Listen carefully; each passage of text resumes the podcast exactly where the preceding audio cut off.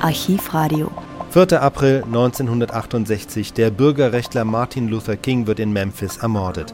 Der Bericht von USA-Korrespondent Georg Siegert schildert die Lage nach dem Attentat.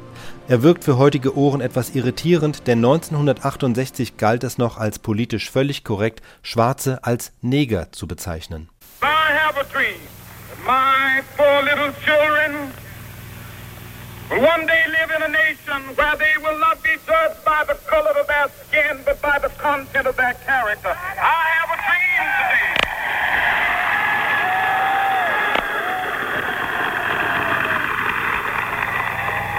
Ich habe einen Traum, dass die armen, kleinen Kinder meines Volkes eines Tages in einer Nation leben werden, in der sie nicht nach der Farbe ihrer Haut, sondern nach ihrem Charakter beurteilt werden. Ich habe heute einen Traum. Martin Luther King sprach diese Worte 1963 am Lincoln Memorial in Washington. Aus diesem Traum wurde der Gandhi Amerikas, der Führer der Bürgerrechtsbewegung, der Moses der amerikanischen Neger, gestern durch die Kugel eines Attentäters je herausgerissen. Auf dem Balkon seines Hotels stand er, um für ein paar Augenblicke frische Luft zu schnappen, um ein paar Worte mit einigen Leuten aus seinem Stabe zu wechseln, die auf dem Parkplatz des Hotels unter seinem Balkon standen. Die Szene war Memphis, Tennessee. Erst vergangene Woche hatte King dort einen Protestmarsch angeführt, als Gewalttätigkeiten ausbrachen, als es einen Aufruhr mit vielen Verletzten und leider auch einem Todesfall gab. Ein zweiter Protestmarsch war für Montag angesetzt. Mit den Vorbereitungen dazu war King gerade beschäftigt. Die Worte, die er mit seinen Mitarbeitern vom Balkon seines Hotelzimmers aus wechselte, betrafen diesen Protestmarsch. Als die Kugel ihn traf, fiel er, ohne noch ein Wort sprechen zu können, hintenüber. Von der gegenüberliegenden Straßenseite fuhr ein weißer Sportwagen, ein Mustang in schnellem Tempo davon. Im Rinnstein fand man ein Gewehr mit einem Zielfernrohr. Die Kugel war King in den Hals und die untere Gesichtshälfte gegangen. Beim Bekanntwerden dieser Meldung hielt man den Atem an. Die Parallele zum Präsidentenmord von Dallas, Texas, war zu groß. Der Täter ist bisher nicht gefasst worden. Zwei weiße Männer wurden verhaftet, ihr Zusammenhang mit dem Mord ist aber nicht bekannt. Der erste Gedanke, den jeder hatte, war wohl, was wird nun geschehen? Präsident Johnson rief sofort zur Ruhe auf und gab bekannt, dass er seine Abreise zur Konferenz von Honolulu verschiebt. Der Pastor Walter Fontroy, ein enger Mitarbeiter Martin Luther Kings in Washington, richtete in einem Fernsehaufruf an seine schwarzen Brüder ebenfalls die Bitte, Ruhe zu bewahren, sich zu nichts Unüberlegtem hinreißen zu lassen und auf jeden Fall zu Hause zu bleiben und nicht auf die Straßen zu gehen. Diese Aufrufe waren allerdings nicht erfolgreich. Schon wenige Stunden nach dem Bekanntwerden der Ermordung gab es in einer ganzen Reihe von Städten Unruhen. In Memphis selbst wurde das ganze Negerviertel sofort von der Polizei abgesperrt.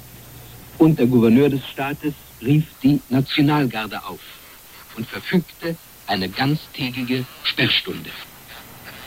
Unruhen, wieder verbunden mit Plünderungen von Geschäften, wurden aus Hartford, Detroit, Birmingham, Boston, Miami, New Yorks Harlem, einer ganzen Reihe von anderen Städten und auch aus der Bundeshauptstadt Washington gemeldet. Hier in Washington, und die Stadt hat über 60 Prozent Negerbevölkerung, waren solche Unruhen bisher verhältnismäßig unbekannt. Die Polizei hatte anfangs Schwierigkeiten, Herr der Situation zu werden. Beim Morgengrauen war dann aber Ruhe eingetreten. Nachdem leider gemeldet werden musste, dass ein Mann, ein Weißer, der um zwei Uhr morgens mit seinem Auto in eine Tankstelle mitten im Negerviertel fuhr, dort erstochen wurde. Genaue Einzelheiten wurden aber nicht bekannt. Die Ereignisse des gestrigen Abends haben urplötzlich den amerikanischen Wahlkampf zum Stillstand gebracht. Robert Kennedy hat der Witwe Martin Luther King sofort seine Hilfe und Unterstützung angeboten und ein Flugzeug für die Überführung des Sarges mit den sterblichen Überresten des Freiheitskämpfers zur Verfügung gestellt. Robert Kennedy sprach dabei zum ersten Mal in der Öffentlichkeit über den Tod seines Bruders, Präsident John F. Kennedy. For those of you who are black and are tempted to feel with, be filled with hatred and distrust of the injustice of such an act against all white people, I would only say that I can also feel in my own heart the same kind of feeling. I had a member of my family killed, but he was killed by a white man. Denen, die schwarz sind die versucht sein könnten, aufgrund dieses Mordes ihren Hass und ihr Misstrauen gegen alle Weißen zum Ausdruck zu bringen, denen möchte ich sagen, dass ich in meinem Herzen das gleiche Gefühl haben könnte. Ein Mitglied meiner Familie wurde auch von einem weißen Mann erschossen. Und man kann nicht umhin, sich in dieser Stunde die Worte vor Augen zu führen, die Martin Luther King in einer Kirche einen Tag vor seinem Tode sprach. We've got some difficult days ahead. But it really doesn't matter with me now because I've been to the mountaintop. I don't mind. Schwere Tage stehen uns bevor. Aber das will nicht heißen. Denn ich war auf dem Gipfel des Berges.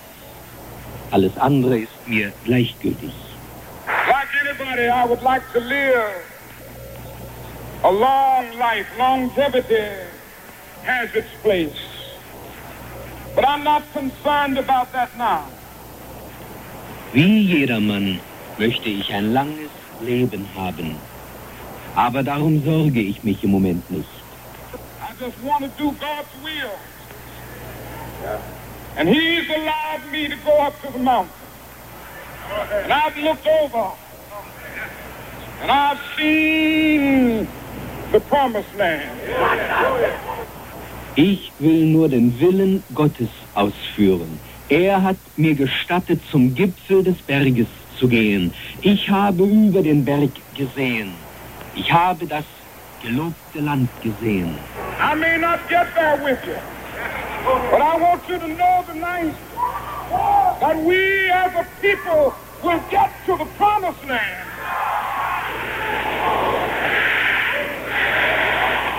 Ich werde dort vielleicht nicht mit euch gehen. Aber ihr sollt wissen, unser Volk wird das gelobte Land erreichen. So I'm happy tonight. I'm not worried about anything. I'm not fearing any man. Mine eyes have seen the glory of the coming of the Lord. Darum bin ich heute glücklich. Ich mache mir keine Sorgen um nichts. Ich fürchte niemanden.